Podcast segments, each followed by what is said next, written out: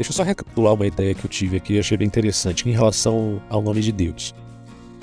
Lá no Êxodo, quando Moisés encontra a Deus, ele vai perguntar: Qual é o teu nome, Senhor? E Deus vai falar: Olha, o meu nome é. Pega sua Bíblia em português, vai estar escrito lá: Eu sou o que sou. Outras traduções podem colocar eh, de outro modo, como Eu serei o que serei. E. Bom, até aí nós não vemos problema nenhum, porque a gente percebe que há várias interpretações para tentar entender o que, enfim, é esse nome de Deus. Tome nota que na língua hebraica o tempo verbal ele não é o mesmo que acontece com as línguas indo-europeias. Na língua hebraica, assim como em outras línguas semíticas, como o árabe, o tempo verbal presente ele não é marcado por um sufixo verbal como acontece no português. Em vez disso, a ação presente é geralmente expressa por meio de uma combinação de, podemos dizer aí, de aspectos verbais, como a conjugação dos verbos no passado ou no futuro, tá? E aí você teria algumas adições de partículas modais. Por exemplo, é, a expressão eu estou com fome em hebraico, que é, eu não, eu não vou arriscar aqui a pronúncia, né? Mas enfim, é, ela é composta da primeira pessoa do singular, do presente do verbo estar, conjugado no passado, e do adjetivo com fome, no presente. Então, a, enquanto a língua hebraica não possui um tempo verbal presente marcado por um sufixo verbal, como em português, a ação presente ela pode ser expressa de outras maneiras por meio de aspectos verbais, partículas modais ou adjetivos. Só que é, é que tá, né? E o nome de Deus? Eu sou o que sou, eu serei o que serei. A expressão hebraica lá do Êxodo, quando Deus fala para Moisés seu nome, ela é composta pela forma conjugada do verbo, que significa ser ou estar, tá? Então a primeira parte da expressão é a primeira pessoa singular do futuro do verbo, que pode ser traduzida, portanto, como eu serei. No entanto, alguns estudiosos e teólogos interpretam essa expressão como uma afirmação de Deus sobre sua autoexistência e constância. É, até nota-se aqui a ideia que dizer eu serei o que serei daria ênfase à aquela expressão eu sempre serei. Não é necessariamente o que ele está dizendo no texto, é, mas é uma interpretação possível. E por que, eu estou dizendo isso? Porque há um vínculo aí também com a posterior interpretação filosófica. A gente tem, de um lado, o mitema, de outro lado, o filosofema, uh, como motes de interpretação teológica, que inclui também o aspecto histórico. Esses é, elementos de estudo são fundamentais para compreender essa realidade suprema. Quando a gente fala, portanto, do filosofema, vamos colocar assim, a interpretação filosófica da teologia, nós temos de um lado a teologia natural, que, assim, em síntese é metafísica, mais precisamente Aristóteles, e do outro lado nós temos a teologia revelada, que é a bíblica escriturística. É certo, é certo, que a gente pode falar de teologia também baseada no Alcorão, Posso falar de teologia baseada em outros textos sagrados. Mas, do ponto de vista da tradição monoteísta, a grande ênfase é no Antigo e no Novo Testamento, como teologia revelada. Se alguém é muçulmano, ele vai aderir às três partes: Antigo Testamento, Novo Testamento e ao Corão. E mais os ditos do profeta, digamos, hadiths, etc. Até aí, né, é uma relação que você tem, mais precisamente, entre as três grandes religiões monoteístas certo? Isso aí é como um acordo entre eles. Não é comum que um cristão aceite o Alcorão como divinamente inspirado, mas é comum que o islâmico aceite o Antigo e Novo Testamento com alguma inspiração, apesar do Alcorão fazer correções aos anteriores que teriam sido supostamente deturpados por uma elite religiosa. Mas esse tema não é o foco aqui da minha fala. O que eu queria expor como algo de fato bem interessante para a gente falar desses assuntos é que, do ponto de vista da ontologia, é, daí é um, um, elemento que tem que ficar bem claro. Quando a gente fala de ontologia, também estamos falando de um ramo da metafísica. A teologia, ontologia estão vinculados. E mais do que isso, osiologia, que é o estudo de substâncias. Ah, afinal, o que é uma substância? Vamos chegar lá. Inclusive, se a gente fala de Santa Ceia ou de Eucaristia para os católicos, a gente está falando da ideia também aristotélica de substância. Porque substância é aquilo que é em si mesmo e que recebe predicado, mas que não depende de nada para existir. Ok? E o tema substância na história da filosofia é amplamente debatido praticamente 2.300 ou 2.400, enfim. É um tema evidentemente muito explorado. E é explorado também na, no século XXI, principalmente quando você fala, por exemplo, de filosofia da mente. Porque se há substância de fato no sentido propriamente aristotélico, então você pode falar de algo que subsiste, que é a forma, a morte. Apesar de alguns verem nisso uh, uma, um erro. Mas a interpretação mais adequada que eu particularmente penso a respeito da figura de Aristóteles é a do Reale, quando ele faz essa distinção entre tipos de substância, dizendo que uma é uma substância formal, outra é material, mais imprópria, né, a material, e outra é um composto. E que essas três substâncias, ou que, enfim, podemos colocar duas substâncias, uma mais imprópria, que é a matéria determinada, e outra mais excelente, que é a forma, juntas formam uma, uma substância sensível, que é o composto ou sínulo. Até aí, me parece a interpretação mais adequada, porque o sínulo não implica a anulação da forma. Ah, existe sínulo e agora existe só sínulo. Não. A gente também é forma. Claro que gera outras discussões quanto a como isso se dá. Apesar que Aristóteles vai traçar toda essa ideia baseado na, no conceito de tempo e movimento como eternos e de ato e potência. E, portanto, o ato potência é referente a a essas mutações vinculadas, no, no, não no sentido biológico, a mutação no sentido filosófico, entre ato e, pot e potenciato. Mas para que haja potência, você tem que ter já embutido nela uh, essa especificação, porque potência é diferente de possibilidade ou de acidentalidade, certo? Então estamos falando aqui não só de feixes de propriedades, como muitos filósofos atuais, mais precisamente filósofos de linha materialista aderem quando vão falar de substância. Não é emergencialidade no sentido de que muitos entendem como um efeito a posteriori. Não, substância é forma, ok? Mas voltemos a, a esse aspecto aqui da ontologia. Qual que é o nome de Deus na Bíblia? Eu sou o que sou, eu serei o que serei. Como eu disse, você tem uma interpretação rabínica dessa ideia. E você pode também pensar uma interpretação, mais precisamente aí, filosófica. Da interpretação filosófica, você vincula o ideal de ser grego com aquilo que Deus fala a Moisés. Mas para alguns isso pode ser um tanto anacrônico e, mais do que isso, algo que não é compatível, já que são tradições diferentes, linguagens diferentes, estou falando de uma coisa o hebraico, outra coisa o grego.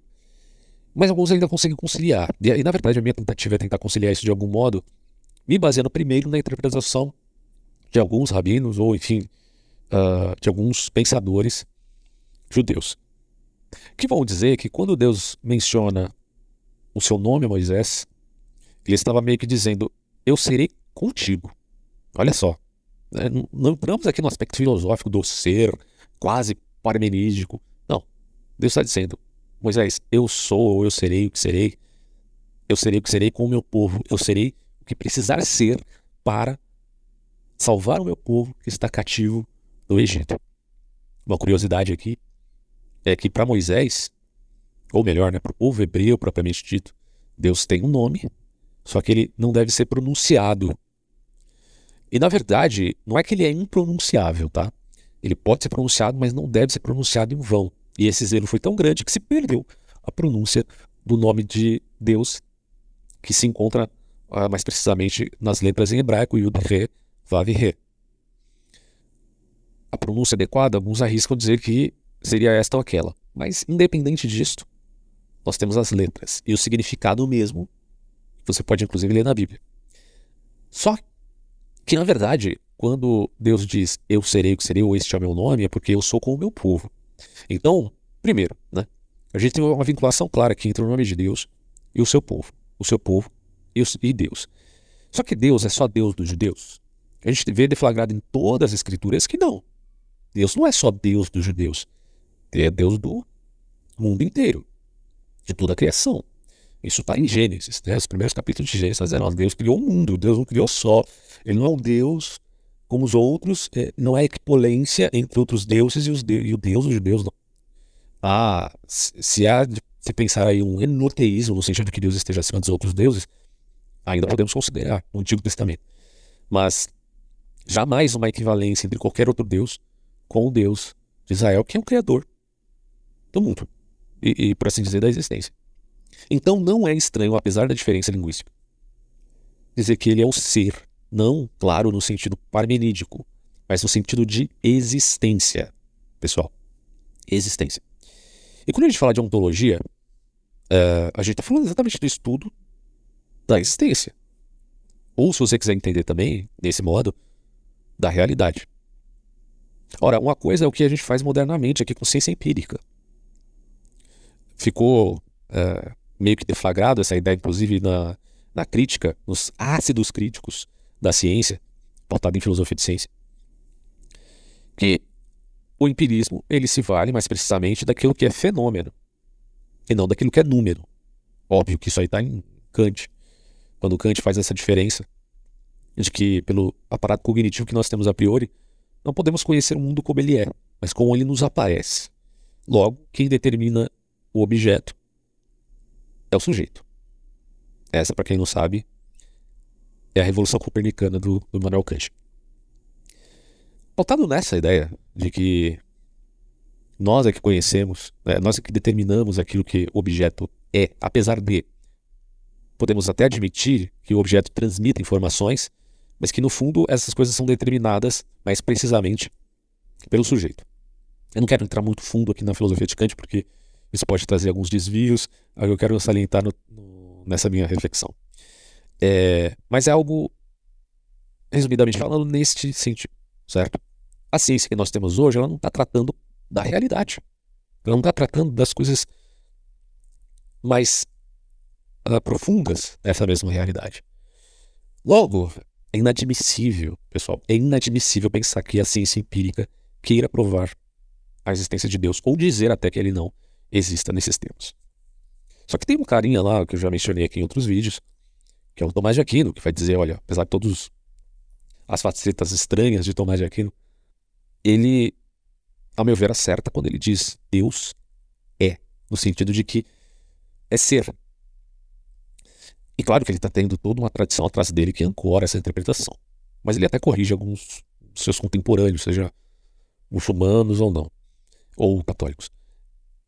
Ele vai dizer Deus é, esse Deus é, Deus, ele está dizendo Deus é, é ser. Porque no pro grego não existe efetivamente a palavra, né? Existência no grego antigo, mas a gente está falando de ser. Então, ser é existência por um lado e é essência por outro lado. E quando a gente fala de ser como essência, estamos falando de ser que tem propriedades. Só que Deus, ele não é só essência ou existência, porque essas duas coisas nele coincidem. Coincidem. Então, se falar Deus é existência, tá certo. E, na verdade, a gente pode até pensar, mas será que Deus tem essência propriamente? Alguém poderá até dizer que não. Não há necessidade de dizer que Deus tem essência, como se existisse uma parte de Deus mais profunda do que uma parte menos profunda. Certo? Deus é Deus. Então, será que podemos até falar de essência? Não sei. Mas o fato é que Deus é existência. Portanto, nesse sentido, ele seria, mais precisamente falando, a própria realidade. A própria realidade o fundamento da realidade. Então, estudar ontologia implica, pessoal, em estudar teologia. Não tem como dissociar essas coisas. Mas, eh, o problema é que, quando você fala isso, existe toda aquele, aquela retórica botada em discussões efêmeras, que aparecem principalmente na internet, sobre a existência ou não de Deus.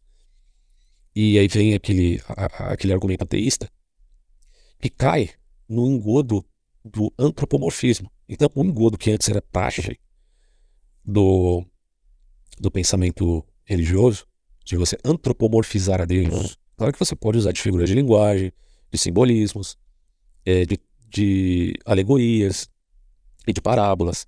E você pode falar de Deus em sentido antropomórfico nesses termos.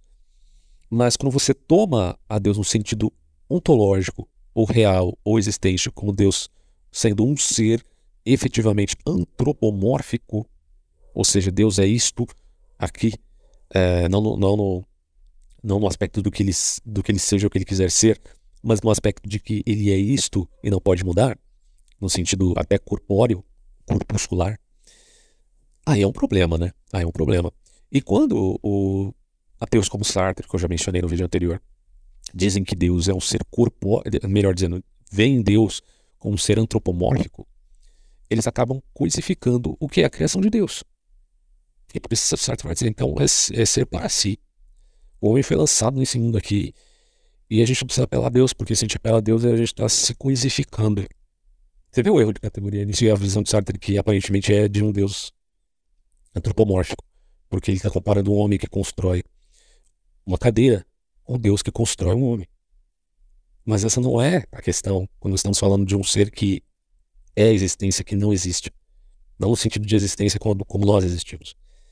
E por isso, o aqui não acerta quando ele vai dizer que Deus é existência e essência, ou pelo menos existência. Para os teólogos apofáticos é só existência. E, e que o homem não. O homem tem uh, existência. Mas existência e essência se diferenciam. O homem tem essa condição da existência. E essa condição representa algo dado, obviamente, por aquele que é a existência, que é Deus. Tá, e o que tudo isso tem a ver com a interpretação rabínica do, do Êxodo? Bom, os rabinos, eles vão meio que mencionar mais ou menos assim. O eu serei o que seria, eu serei contigo, já mencionei isso. Isso dá ensejo àquela interpretação, aquele nome que aparece na Bíblia também em Isaías, chamado Emanuel. Emanuel, pessoal, significa Deus conosco, certo? Emanuel é Deus conosco. E é basicamente o que representa, ou o significado mesmo, do nome que Deus dá a Moisés. Deus é com os israelitas, no sentido que vai libertá-los do cativeiro do Egito. Deus é com os, os judeus, no sentido que vai libertá-los do cativeiro babilônico. E assim por diante. Deus é sempre com o seu povo. E o seu povo com seu Deus. Mas Deus não está condicionado apenas aos judeus. Porque ele sempre é além, já que ele é criador do mundo. E quando falamos mundo, é, fica perceptível no Gênesis que não é apenas o planeta Terra, certo? É o universo inteiro. Curioso que seja, um universo que teve um início, como a física moderna também acredita nisso. O universo teve início.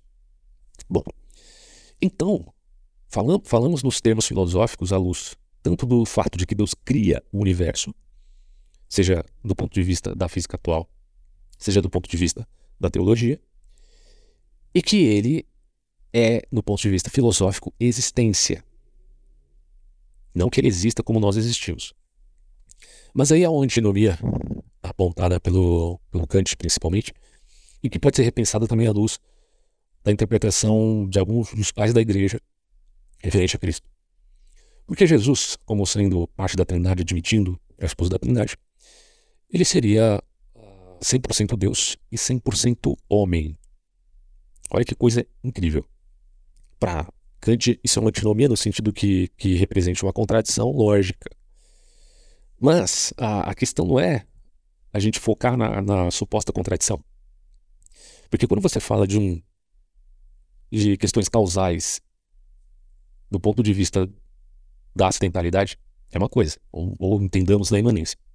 Quando você fala de causalidade no sentido da necessidade, ou seja, Deus é um ser necessário, segundo Leibniz, que pergunta por que tudo existe ao invés de nada.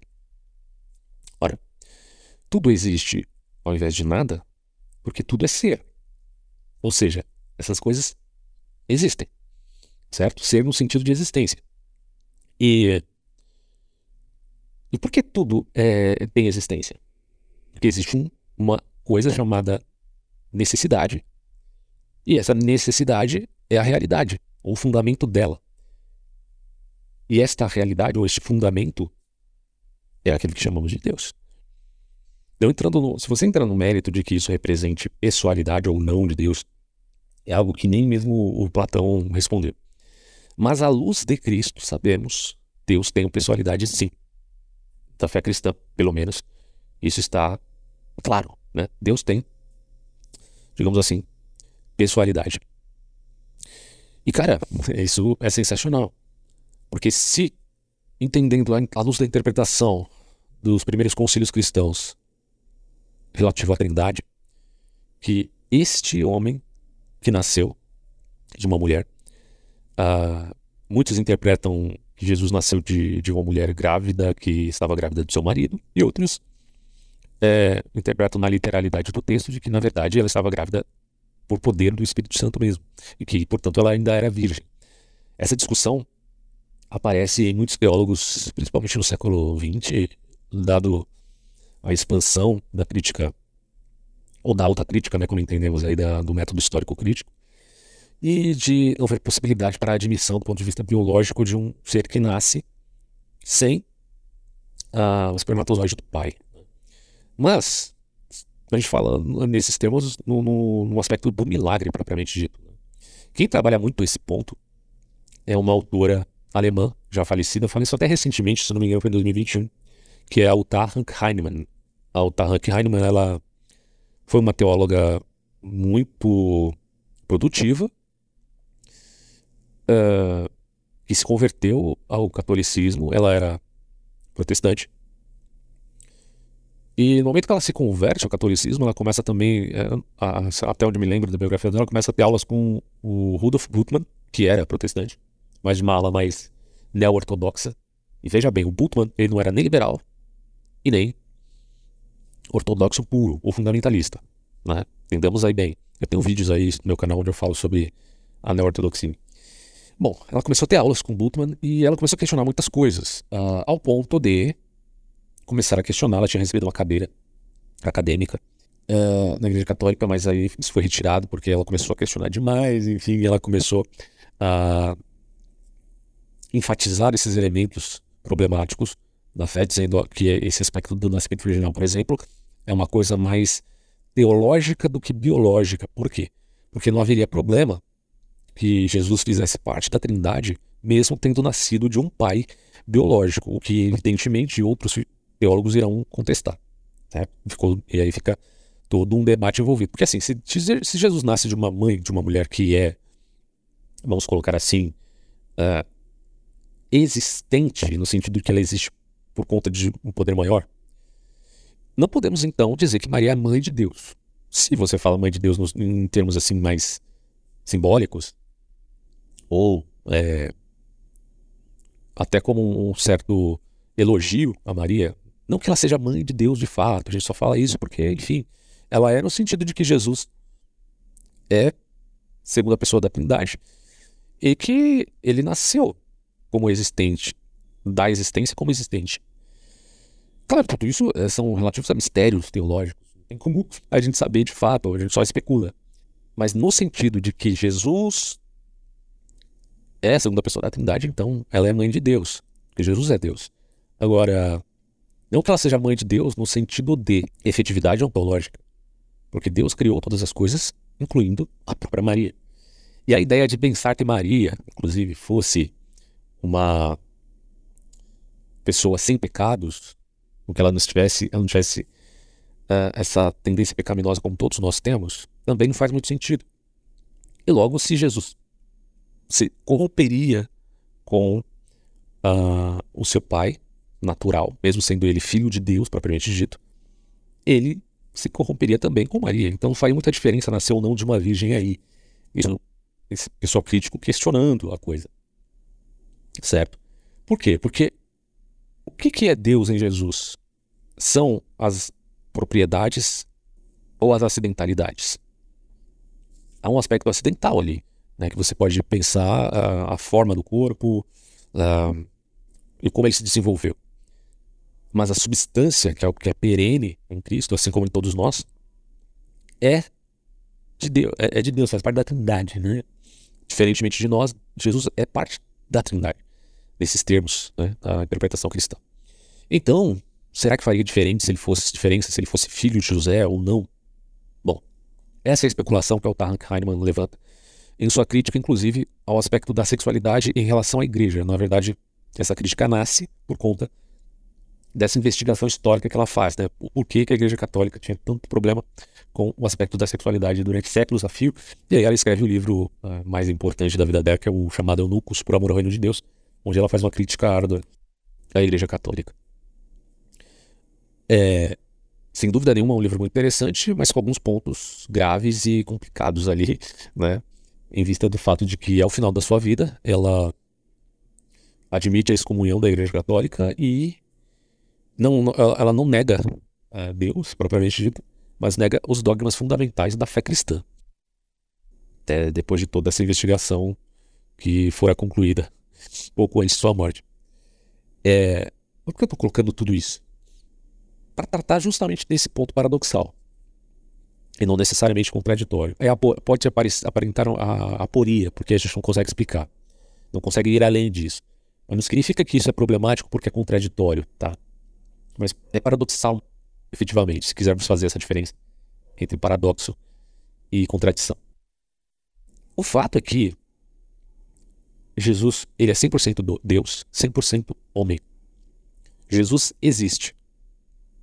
E ele foi criado no sentido da do seu próprio corpo, tá?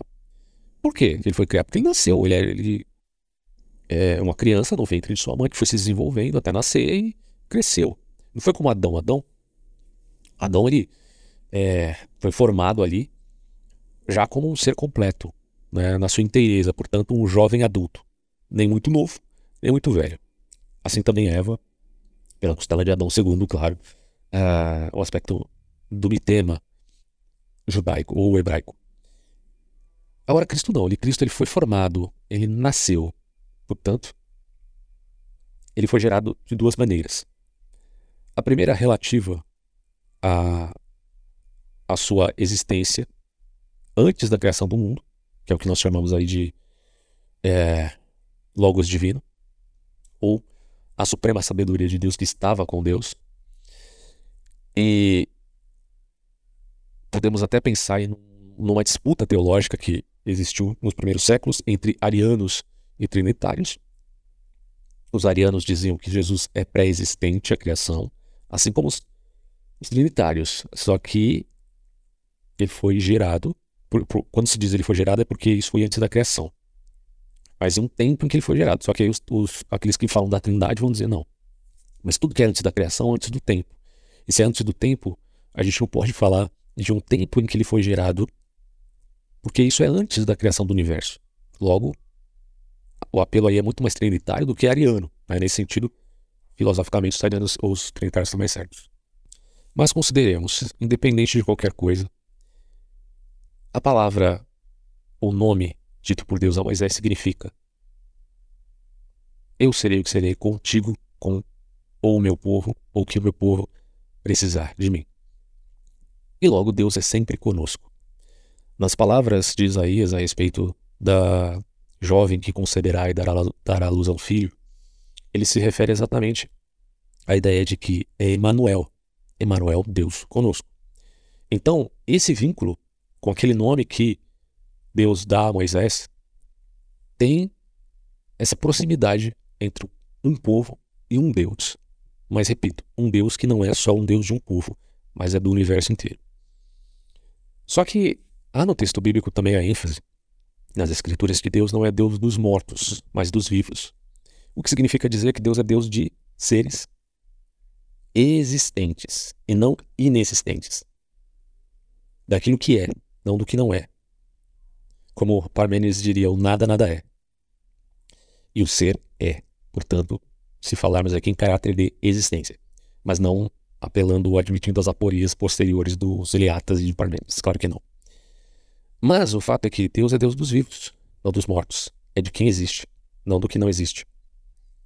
E aí entra esse vínculo inevitável entre a admissão, portanto, é, de que o ser que é conosco é existência. Então, um vínculo entre a interpretação filosófica e também dos pensadores judeus ou cristãos posteriores, pensando também o nome de Deus. Só que aí surge novos problemas quando a ciência que nós conhecemos como empírica e matemática passa a ter facetas agora de caráter é, metafísico.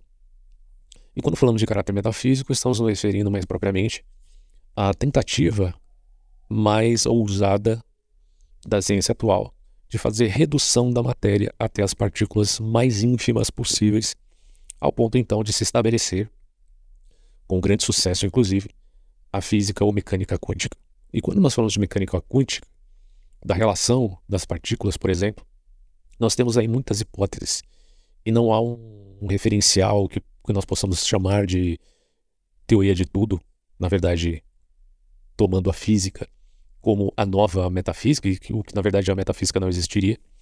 Porque se nós uh, investigarmos, pelo menos entre os gregos antigos, o significado mesmo da palavra physis, nós vamos chegar à conclusão que ela era como que uma substância das coisas que tem em si mesma como tal fonte de movimento.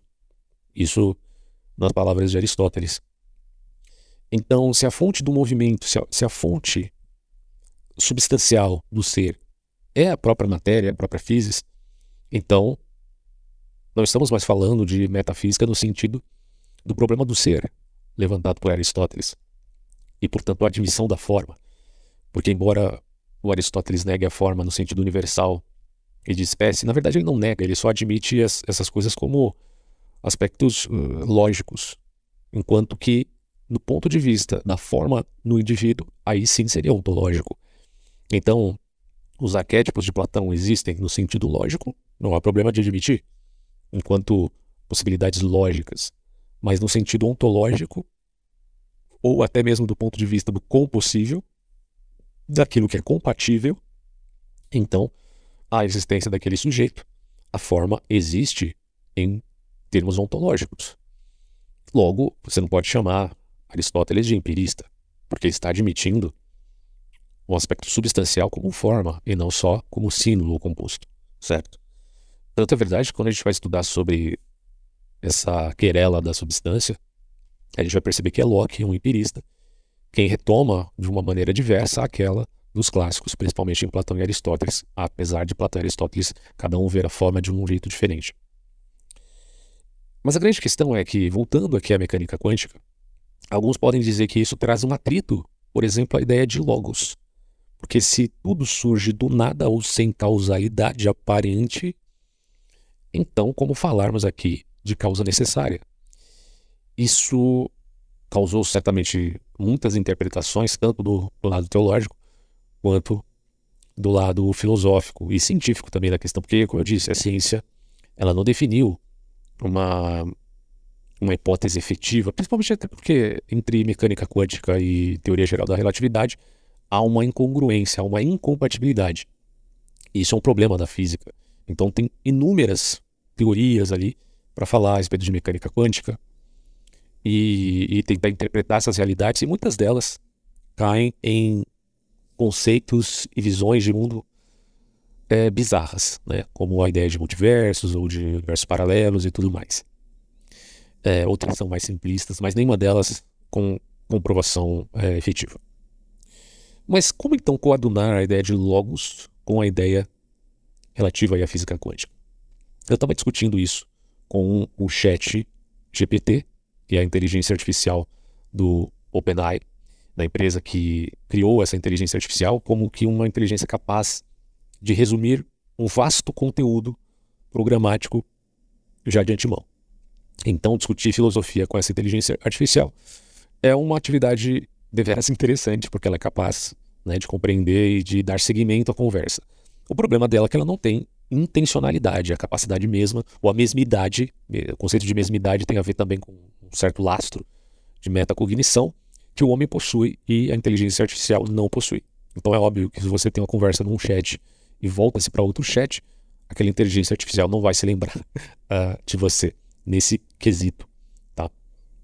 Mas daquilo que ela se propõe fazer, ela é, sem dúvida nenhuma, uma supercalculadora. Assim como a calculadora te ajuda a fazer contas, a inteligência artificial te ajuda com textos e não só com números. Então, nessa proposição, ela realmente é eficiente, apesar de cometer alguns erros. Infelizmente, ela comete alguns erros e a gente tem que tomar cuidado sempre comparar o que aquela inteligência artificial está respondendo à luz da sua pergunta com o texto e a interpretação, se, a, se o tema for esse filosofia, né, comparar com textos acadêmicos, senão você pode incorrer em erros. Até porque filosofia lida com conceitos e a inteligência artificial não vai ter aquela total nuance para lidar com aqueles mesmos conceitos, tá? Então tem que tomar cuidado, porque ela pode cometer erros, até é descrito na síntese ali da empresa, aí, em relação a ela.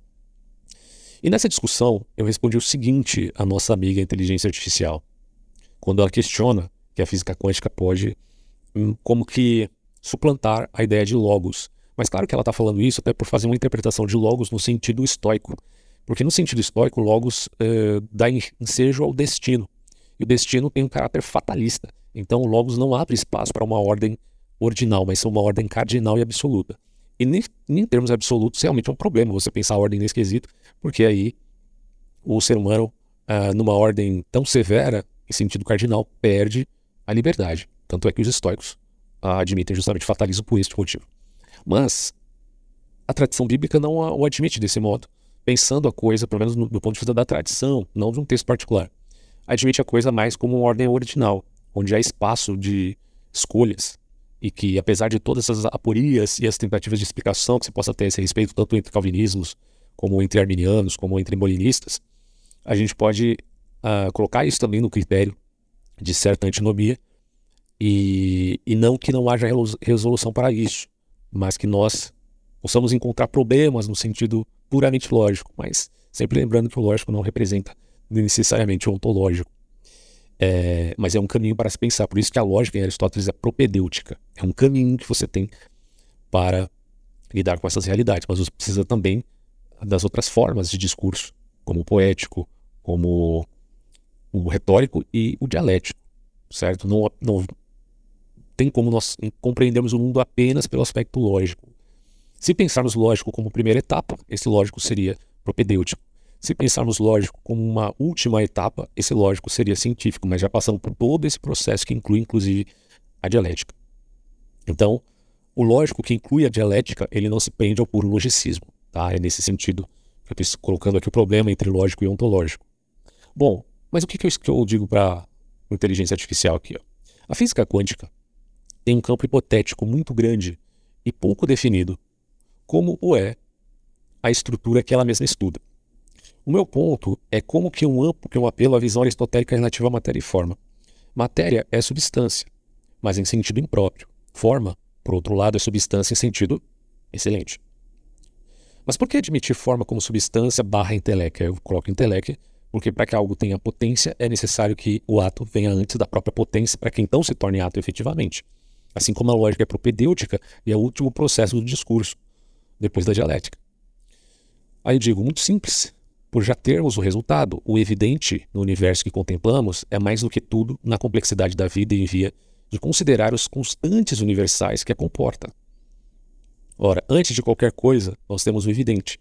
E o que é o evidente? É a pergunta de Leibniz. O ser existe. Em toda a sua complexidade, estamos aqui, temos o evidente. É a partir disto que nós pensamos a realidade. Porque senão a gente pode chegar à conclusão de que nós nem sequer existimos, porque, afinal de contas, não há explicação de uma origem é, do ponto de vista lógico que suporte o que nós somos neste exato momento. A matéria é, pois, indeterminada, como todos nós sabemos, relativo, inclusive, à física quântica. Como diz Aristóteles, também relativo à matéria juntamente com a forma gerando símbolo. Ela é substância, mas em sentido impróprio. De um lado, na física atual, corpuscular. De outro lado, ondulatório. Mas não que eu esteja dizendo que onda signifique forma e que corpúsculo signifique matéria. Não. Mas que forma ainda é algo mais excelente e puro, substancialmente falando, do que a própria onda, que é uma força física. E eu digo aqui, mas a forma é o que determina o um aspecto inteligível. Em outros termos, tempo, movimento, ato e potência geram a dinâmica necessária para que as coisas aconteçam. Não, necessari não necessariamente precisamos admitir a visão aristotélica de que o tempo, nesse sentido, é eterno, porque isso faria do universo também uma espécie de ente eterno. Apesar que ele não, não, não chama o tempo de ente e tampouco o espaço, mas enfim. É, podemos pensar num universo que teve começo e, portanto, apelando aqui uma interpretação mais tomista do que aristotélica. Mas ainda assim, admitindo o aspecto inteligível. Em outros termos, tempo, movimento, ato e potência geram a dinâmica necessária para que as coisas aconteçam. Podemos falar, portanto, de causas secundárias justamente pelo princípio de incerteza, que não nega a relação de causa e efeito das coisas. Porém, das partículas ínfimas, se se quer falar de relação causal, estamos a nos referir à relação matéria e forma. Portanto, não estamos falando forma no sentido material, porque senão seria matéria.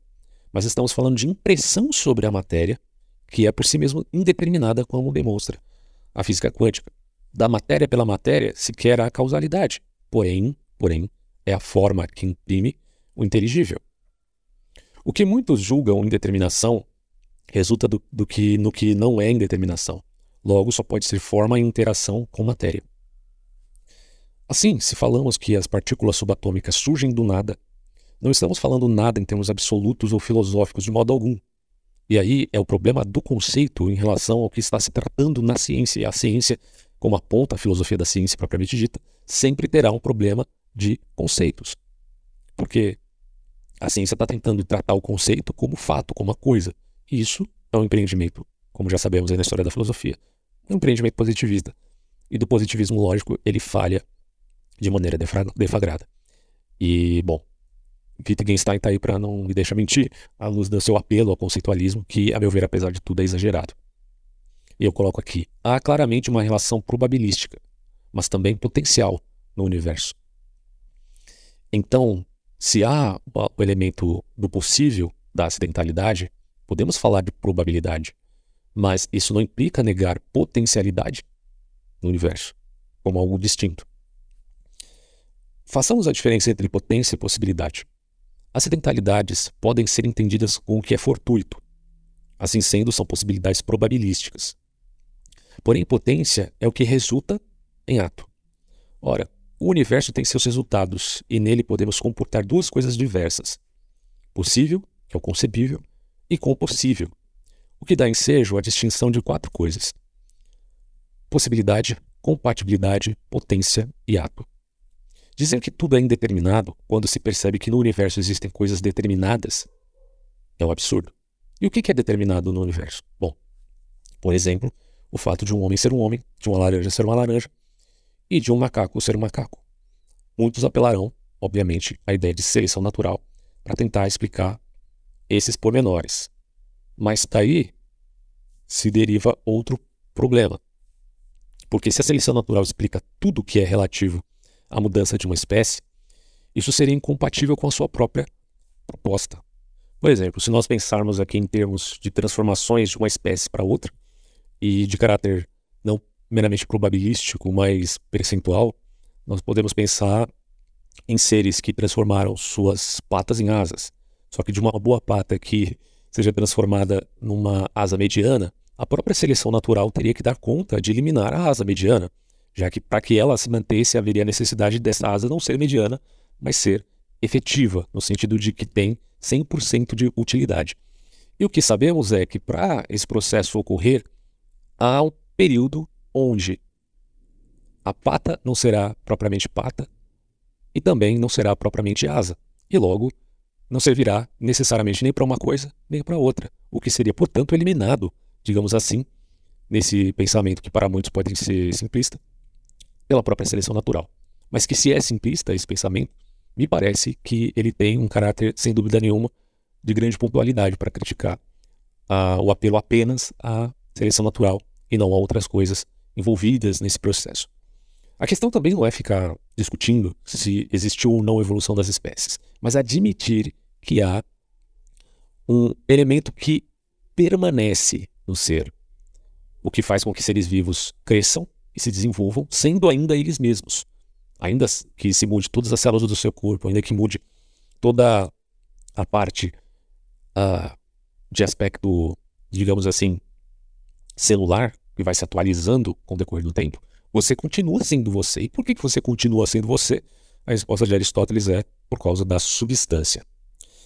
E continuando meu texto, eu digo aqui: porém, dizer que tudo é determinado não significa alegar a existência do possível do que pode ser ou não, como se só existisse potências necessárias. Ora, se só existisse o necessário, então teríamos que dar uh, admissão à teoria dos estoicos a respeito do Logos. Mas não é isso que eu proponho defender aqui. As duas coisas são compatíveis, tanto a probabilidade quanto a inteléquia, relativa à forma. E desta última podemos dizer forma pela causa final.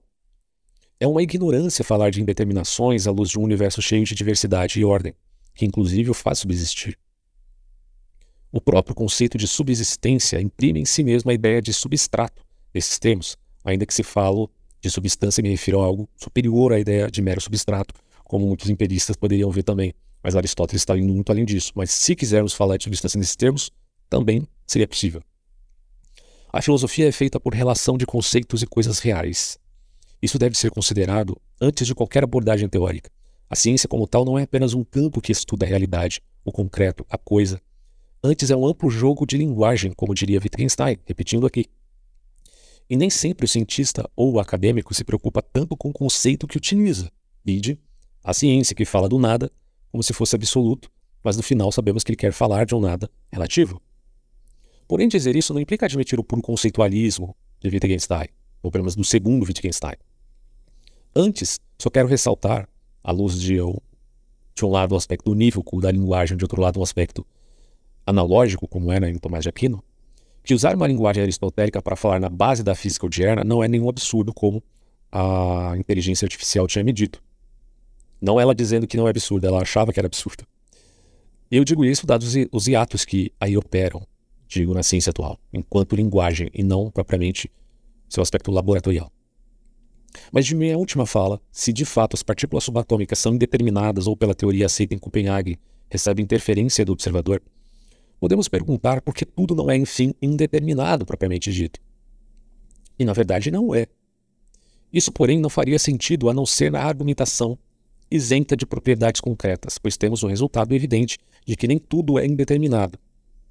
Inteligência, seja ela natural, animal, humana ou artificial, não poderia existir se não existisse a base inteligível para que tal se manifestasse. A saber, essa base inteligível é, portanto, o logos que equilibra ser e nada.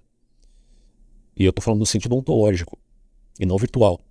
Isso aqui, por isso que eu não acho que o mundo que nós vivemos é um mundo virtual, como alguns apelam em teorias de conspiração por aí, Matrix. Não. O mundo, nosso mundo é realidade ontológica. E é a isso que o, que o Logos inteligível se refere. Uh, aí eu coloco aqui: ele, o Logos equilíbrio, seria o nada. A consciência e intelecto são, não são, portanto, meros epifenômenos, que é um dos gracejos mais anedóticos que já se viu na filosofia da mente. Dizer que a consciência é um fenômeno, ou melhor, é um epifenômeno, né?